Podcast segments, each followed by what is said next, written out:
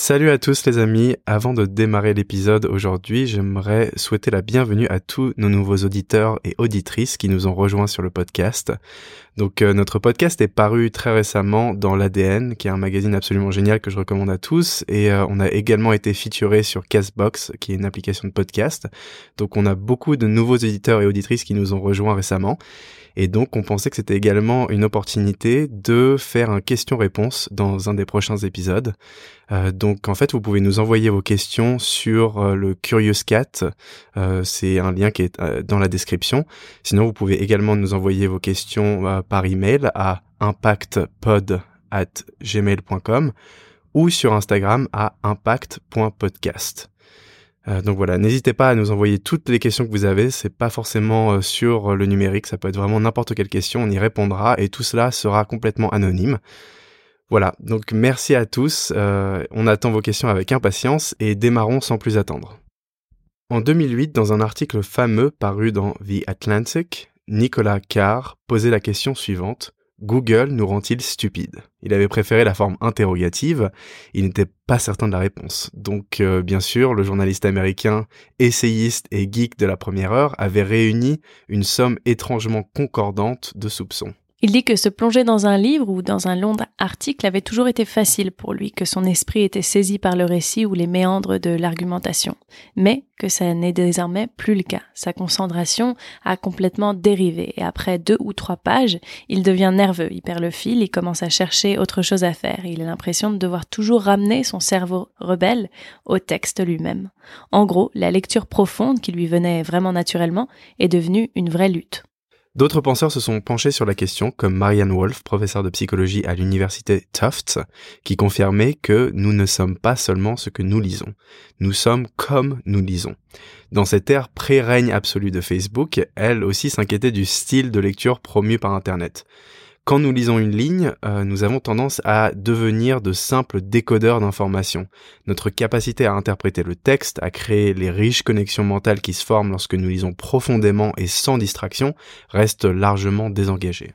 L'article qu'elle avait publié s'était attiré les foudres des internautes. Depuis, beaucoup de posts ont coulé sur nos feeds, mais cette question semble ne pas avoir pris une ride. Au contraire, alors que nous sommes de plus en plus exposés à des multitudes de fake news, de théories de complot et de vidéos virales, il semblerait même qu'elles soient encore plus d'actualité.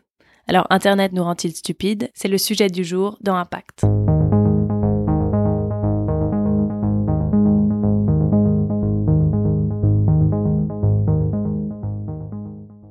Pour entamer les débats, il nous paraît nécessaire d'évoquer Tristan Harris. C'est un ancien ingénieur de Google, euh, spécialiste en éthique, en technologie, euh, qui alerte le monde depuis 2013 sur les dérives de technologie qu'il a plutôt contribué à créer en fait. Euh, mais c'est un insider et donc avec quelques anciens de chez Facebook, Apple et Google, il a lancé en janvier 2018 le Center for Human Technology et en fait, avec cette initiative, ils ont comme objectif de dévoiler au public les pièges de ces systèmes qu'ils ont contribué à fabriquer et évidemment de tirer la sonnette d'alarme quant à cette guerre de l'attention que se livrent les géants de la tech. Cette économie de l'attention, comme vous le savez sûrement, s'illustre par des notifications qui vous interpellent sans cesse, des vidéos qui s'enclenchent automatiquement et qui enquillent directement sur la suivante, une newsfeed sans fin, des systèmes de bonification. Cette économie de l'attention repose en fait sur une mécanique bien connue qui est celle de la machine à sous. Votre mise de départ est toujours faible et une partie ne dure que quelques secondes et vous perdez la plupart du temps. Mais le besoin de récompense que l'on a en nous ne peut pas rester insatisfait. Et donc notre angoisse de manquer de quelque chose, cette fameuse FOMO, prend le dessus sur notre raison et on finit par passer des heures devant cette machine à perdre notre fortune. Mais est-ce que cette machine qui est notre ordinateur ou notre smartphone ne serait-elle pas encore plus dangereuse que la machine à sous? Car il semblerait qu'aujourd'hui, complètement hypnotisés par nos écrans, nous avons cessé de chercher à changer le monde et apprenons plutôt à le fuir. Nous qui pensions que les technologies en général et surtout l'Internet signeraient la promesse d'une nouvelle espérance, il semble que nous avons été tout simplement dupés. Il y a les likes, les commentaires, la nouvelle story de Bernard qui vient d'être postée sur Facebook Messenger, un live stream de Gisèle qui vient de démarrer sur Instagram, une nouvelle vidéo de Cyprien ou Squeezie publiée à l'instant sur YouTube, etc. Enfin bref, le temps sur nos écrans éparpille notre attention façon puzzle, parce que tout clignote dans ce but, parce que tout est fait pour nous hypnotiser dans cet objectif. En fait, on pourrait appeler ces géants des réseaux sociaux les barons du net, parce qu'ils ont trouvé le moyen de nous vendre une dope qui ne coûte pas un rond. Chaque like, commentaire ou notification vient en fait libérer un peu de dopamine, qui est, on le rappelle, une substance que l'on produit lorsque notre organisme est satisfait. Et qu'est-ce qu'il faut faire? Pour recevoir des micro-shoots de dopamine de façon régulière Il faut contribuer au système. Donc, offrir des shoots de dopamine à vos amis en likant leurs photos, en commentant, etc. Au cas où vous ne l'auriez pas compris, c'est une forme de boucle sans fin et l'on commence tout juste à s'en rendre compte. Le réveil est dur, les effets de cette spirale technologique concernent aujourd'hui l'humain et ses capacités intellectuelles. Et en fait, ces effets commencent à être euh, très visibles et massifs, notamment sur la mémoire immédiate, qui était calculée à 12 secondes en 2000 et qui est dorénavant proche de 8 secondes. Mais peut-être pire encore, il y a plusieurs études qui soulignent le lien entre le sentiment de solitude, la dépression, la baisse de l'estime de soi et le temps passé sur les réseaux sociaux. Last but not least, Facebook et consorts nous servent volontiers des contenus agressifs et plutôt de bas fond. Euh, dans une enquête détaillée parue dans The Guardian le 2 février 2018, le développeur français Guillaume Chalot, fondateur de l'association Algo Transparency, démontre que les algorithmes de YouTube valorise systématiquement les vidéos les plus clivantes. Pourquoi? Parce que l'humain réagit très bien à ce type de simulation. Même s'il sait que ce n'est ni bon ni intéressant, il lui est difficile de ne pas cliquer. Alors pensez-y. Nous avons imaginé que les réseaux sociaux deviendraient le centre d'une intelligence collective et globalisée, et à la place, ils ont servi à élire Trump. Nous avons rêvé qu'Internet soit une plateforme pacifiée où l'égalité règne, mais nous avons les fake news et les cyberattaques. De YouTube, nous avions espéré une explosion de créativité, mais à la place nous avons Soral et les propagandistes d'Al-Qaïda. Que de rêves qui prouvent n'être qu'illusions. Cyberconsumérisme incontrôlable, obsolescence programmée et trafic de données, le monde d'Internet est plus noir que l'on ne pourrait penser. Et c'est ainsi qu'Internet est devenu une sorte de distributeur géant de sucre et de mauvais gras destiné à nous faire perdre toutes sortes et toute, enfin, toute notion de satiété. Une comparaison que ne renie pas Nir Eyal, un des gourous de l'expérience utilisateur, euh, auteur du best-seller international Hooked, How to Build Habit Forming Products. Je le cite. Tout comme nous ne devrions pas blâmer les boulangers de vendre de délicieuses friandises, nous ne pouvons pas reprocher aux fabricants de technologie de rendre leurs produits si attractifs que nous ne pouvons que les utiliser. Bien sûr, c'est ce que les entreprises technologiques veulent faire. Et franchement, voudrions-nous qu'il en soit autrement? Donc en fait, ce qui est intéressant et assez ironique, c'est que ces barons euh, des géants de la tech ont si bien compris le caractère addictif et abrutissant de la mécanique qu'ils interdisent formellement à leur progéniture de mettre le nez dedans. Euh, donc dans les établissements scolaires de la Silicon Valley, ils sont purement et simplement prohibés. Euh, donc euh, Tim Cook par exemple déclarait en 2018 "Je n'ai pas de gosse, mais j'ai un neveu auquel j'impose des limites. Il y a une certaine chose que je ne lui autorise pas. Je ne veux pas qu'il aille sur un réseau social." En somme, Internet est devenu une sorte de mutant, et comme le dit un article paru dans l'ADN il y a quelques jours, Internet était censé rapprocher les hommes, mais il semble qu'il les aurait plutôt fracturés. Et on peut parler aujourd'hui d'une sous-culture de la médiocrité. En effet, l'insatisfaction et surtout l'ennui sont deux des moteurs essentiels du progrès et de la créativité. Mais malheureusement, avec ce distributeur géant de sucre, nous ne cherchons plus à transformer notre réalité et nous avons décidé plutôt de la fuir via Internet. Nous avons aussi développé une peur panique de l'ennui et nous préférons scénariser notre, existence au lieu de la vivre. Autant d'exemples qui prouvent que notre réelle assourvissance à l'instantanéité est notre penchant grandissant pour la médiocrité qu'offre le monde virtuel d'Internet. Car, il faut bien se le rappeler, le temps est ce que nous avons de plus précieux. Les minutes que vous passez sur Internet à regarder des vidéos de chats ou à scroller votre feed Instagram, vous ne pourrez jamais les racheter. Reprendre contrôle sur le temps, notre temps, est donc au centre du débat. Alors Anna, pour euh, revenir un petit peu à la question centrale de notre épisode, Internet nous rend-il con euh, En fait, ce qui est assez intéressant aujourd'hui, c'est que on dispose d'une somme d'informations absolument colossale grâce à Internet. Euh, il suffit de regarder des pays en voie de développement où les enfants n'ont pas forcément accès à l'éducation, mais qui ont accès à Internet pour se rendre compte qu'Internet est une source de savoir quand même quasi infinie, qui peut être extrêmement bénéfique. La vraie question, je pense qu'elle serait plutôt est-ce que nous rendons Internet con? Euh, C'est notre utilisation d'Internet, je pense, qui détermine s'il nous rend plus con ou plus instruit. Qu'est-ce que t'en penses? Oui, oui, c'est tout à fait ça. Et je pense qu'on a peut-être l'impression qu'il y a plus de cons dans le monde parce qu'Internet nous a offert finalement euh, une plateforme d'expression qui est ouverte à tout le monde. Et que ce soit un blog ou une chaîne YouTube ou même sur les réseaux sociaux. En fait, on sait qu'auparavant, les grands groupes médiatiques avaient la main mise sur l'expression du peuple. Donc on avait les journaux par exemple et c'était tout, le journal télévisé, les journaux euh, les journaux papier. En fait, c'est quand même une vraie révolution de la communication euh, que d'offrir cette ce moyen d'expression à tout le monde en fait. Et euh, c'est un peu le, revers de la médaille parce que la plupart de ces canaux d'expression privilégient l'expression d'une émotion, d'une pensée réduite et le tout avec une rapidité qui exclut euh, tout recul et toute relativité surtout.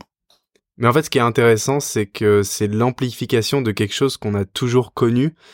Parce qu'en fait, c'était pareil avec l'imprimerie, par exemple. Euh, je pense que les auditeurs et auditrices n'imaginent pas le nombre de conneries qui ont été imprimées et diffusées à l'époque de la Renaissance, par exemple.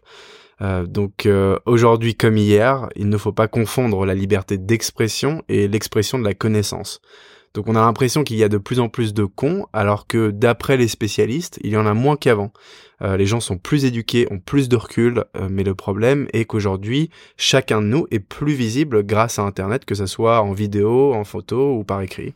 Et fatalement, je pense que, en fait, euh, avec Internet, les cons se voient tout simplement plus. c'est ce qui fait que sur le web, comme dans une foule d'ailleurs, on retiendra toujours le gros con, celui qui sera le plus ordurier, le plus violent, le plus provocateur finalement. C'est exactement ce qui se passe avec les gilets jaunes. Alors que la majorité de ces personnes sont quand même plutôt pacifistes, euh, on a tous retenu les images de casse, d'affrontements et de dégradation en attribuant une sorte de, de prime à la violence. Euh, donc si vous souhaitez ne pas tomber dans ces travers d'Internet en réagissant à un tweet facho ou un post de climato-sceptique sur Facebook, et donc en finalement en alimentant les cons, il y a deux solutions selon nous. Donc la première, c'est le détournement tout simplement. Euh, et on va vous donner un exemple qui est assez génial euh, qu'on a trouvé aux États-Unis. Donc on a une plateforme qui s'appelle Reddit. Je pense qu'il y a quelques Français qui la connaissent, mais c'est beaucoup plus populaire aux États-Unis. Et en fait, c'est tout simplement un forum. Hein. Et c'est constitué de subreddits qui sont des forums plus spécialisés. Et il y en a un qui s'appelle Race Realism et qui est tout simplement euh, un forum de néo-nazis, hein, on va dire ça comme ça. Euh, et euh, ce qui est assez intéressant, c'est que il y a des trolls activistes qui ont pris possession de ce forum et qui l'ont entièrement détourné en se concentrant sur la Formule 1 et sur la course euh, parce que race veut dire course évidemment euh, en anglais. Euh, donc euh, il se pose des questions sur est-ce que c'est éthique d'utiliser la coquille bleue dans Mario Kart. si, enfin, il parle de, de cyclistes absolument sensationnels. il parle de Formule 1. Enfin, voilà, il parle de tout ce qui a à voir avec race, mais pas du tout le, le but donné à la base à ce forum. donc on a trouvé ça assez assez drôle. Et en fait, ces trolls, c'est un petit peu des justiciers d'internet parce que euh, en fait c'est pas du tout la première fois qu'ils font ça. Euh, ils sont aussi derrière la prise de contrôle euh, de subreddits qui s'appellent, euh, bah il y en a une, elle s'appelle tout simplement blanc, et l'autre elle s'appelle white politics. Euh, donc comme vous pouvez l'imaginer, ce sont aussi des groupes à tendance fasciste, néo-nazi, et en fait ce qu'ils en ont fait, c'est un groupe de discussion pour les fans de la couleur blanche tout simplement, parce que blanc et white politics, enfin voilà, vous avez compris. donc voilà, c'est c'est quelques exemples sur Internet par le détournement qui sont assez intéressants et plutôt pacifistes pour le coup du coup. Et puis assez original en plus, j'apprécie. Clairement. Euh, donc la deuxième solution, incroyable, déconnectez-vous et lisez des livres. c'est une folie. Euh, mais un peu moins extrême peut-être, réduisez votre consommation de contenu sur les réseaux sociaux qui vous apportent en fait très peu et qui ne restent pas inscrits dans votre mémoire car votre cerveau est toujours complètement submergé d'informations. Alors tentez de vous concentrer sur une chose à la fois. Exemple, vous regardez une vidéo YouTube, mais vous n'êtes pas en même temps en train de liker des photos sur Instagram, euh, sur votre téléphone, et de scroller sur Amazon dans une autre fenêtre de votre ordi pour trouver le dernier livre à la mode que finalement vous n'allez pas lire. Donc euh, il y a des chercheurs de l'université de New York et de Stanford qui ont suivi près de 3000 internautes qui ont décroché de Facebook pendant un mois. Et en fait, bah, ces chercheurs ont tout simplement voulu étudier l'impact de la suppression de son compte Facebook sur un individu. Et euh, en fait, les effets seraient les suivants. Euh, donc, il y a d'abord une amélioration du bien-être, plus de temps passé en famille et avec ses amis, mais aussi moins de temps à lire les infos et euh, une tendance euh, à la dépolitisation, ce qui est assez intéressant. Euh, et donc l'étude met en évidence bah, les bienfaits de ce sevrage de Facebook.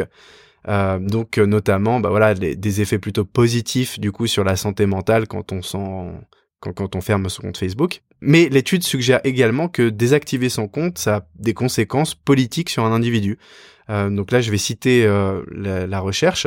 Le fait de quitter Facebook semblerait diminuer la polarisation des opinions sur les sujets politiques et réduirait l'exposition des sujets aux actualités polarisantes.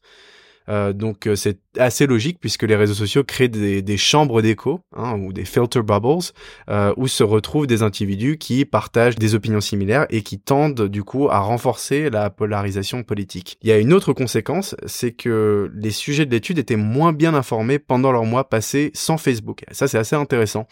ils ont déclaré passer environ 15% de temps en moins à consommer de l'information. Et donc là, je cite à nouveau la recherche, euh, les participants avaient tendance à moins suivre les actualités politiques et avaient plus de mal à répondre correctement à des questions d'actualité purement factuelles.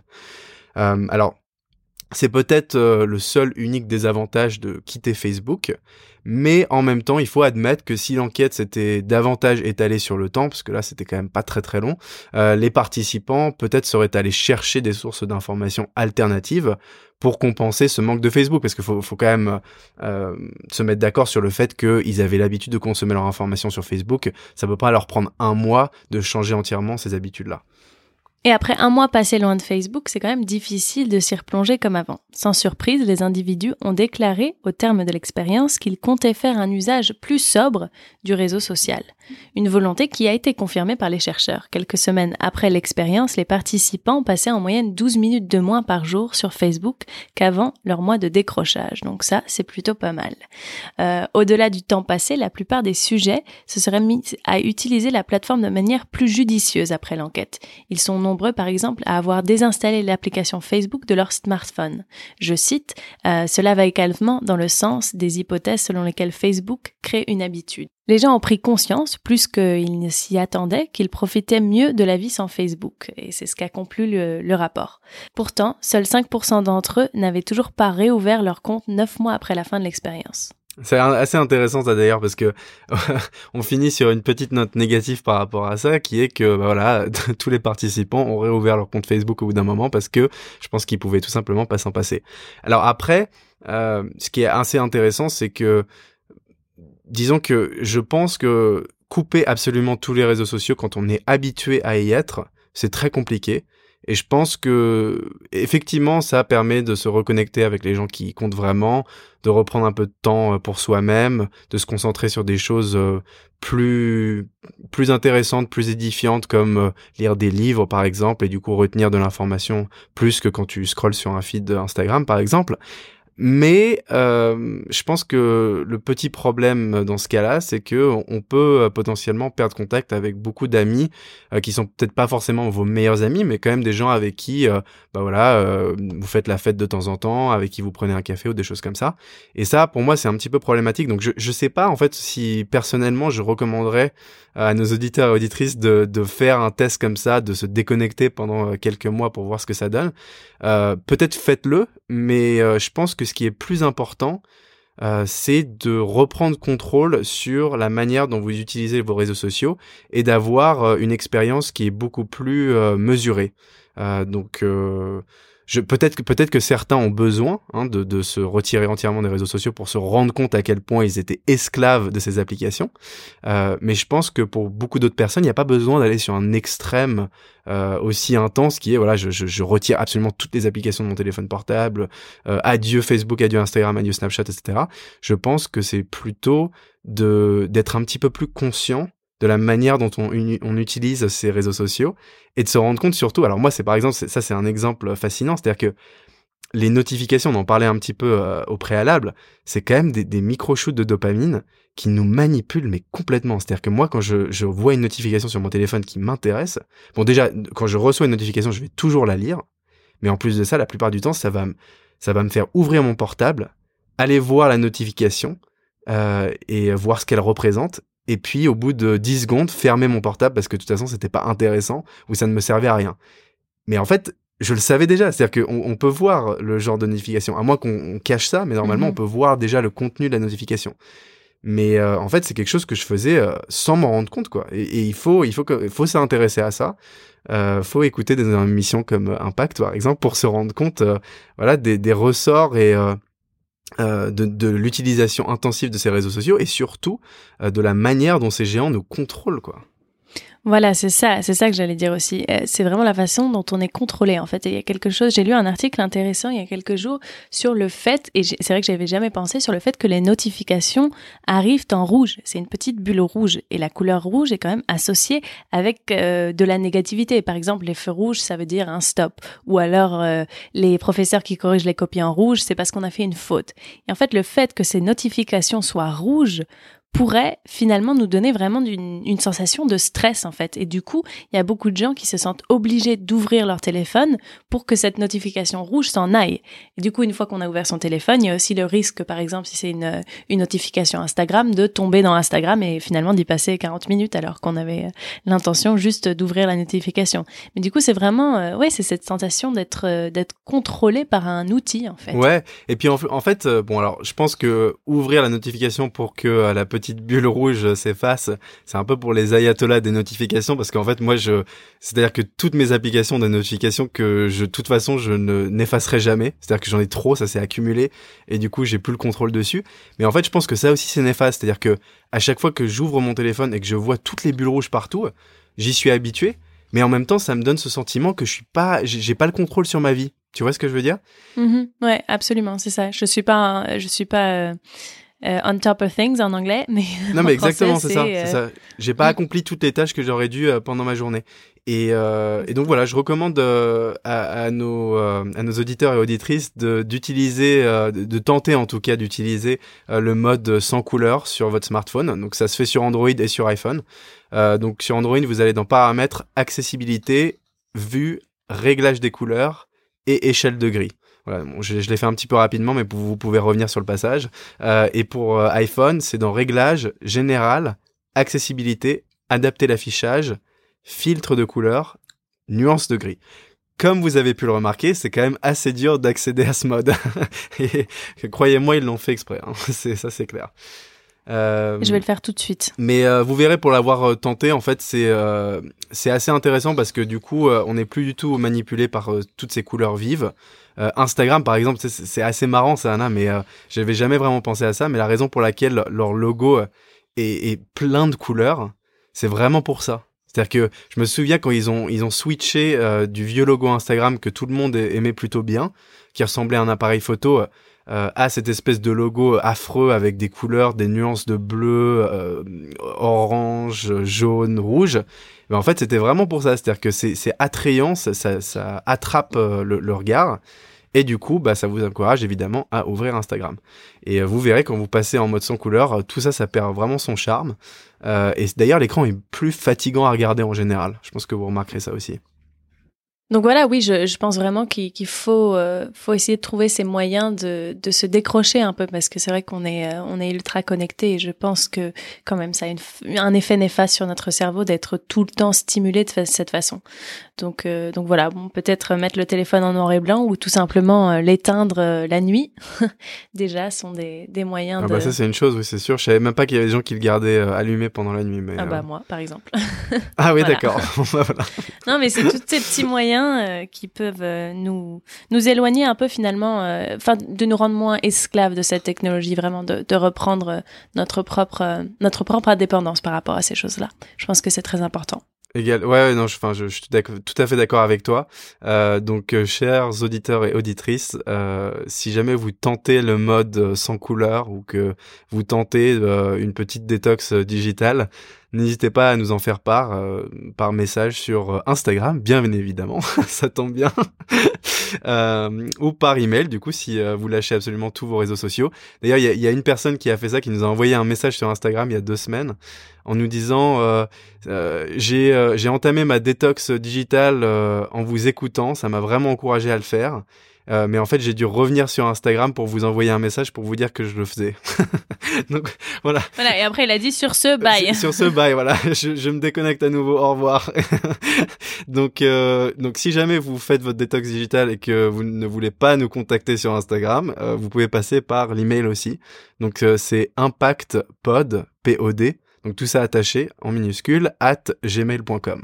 Voilà on va vous encourager à le faire, donc du coup on va pas, on va pas vous rediriger sur Instagram. Bon bah très bien. Euh, écoutez, merci beaucoup de nous avoir écoutés. Euh, ça nous fait plaisir de partager ça avec vous. N'hésitez pas si vous avez des retours à nous envoyer des messages.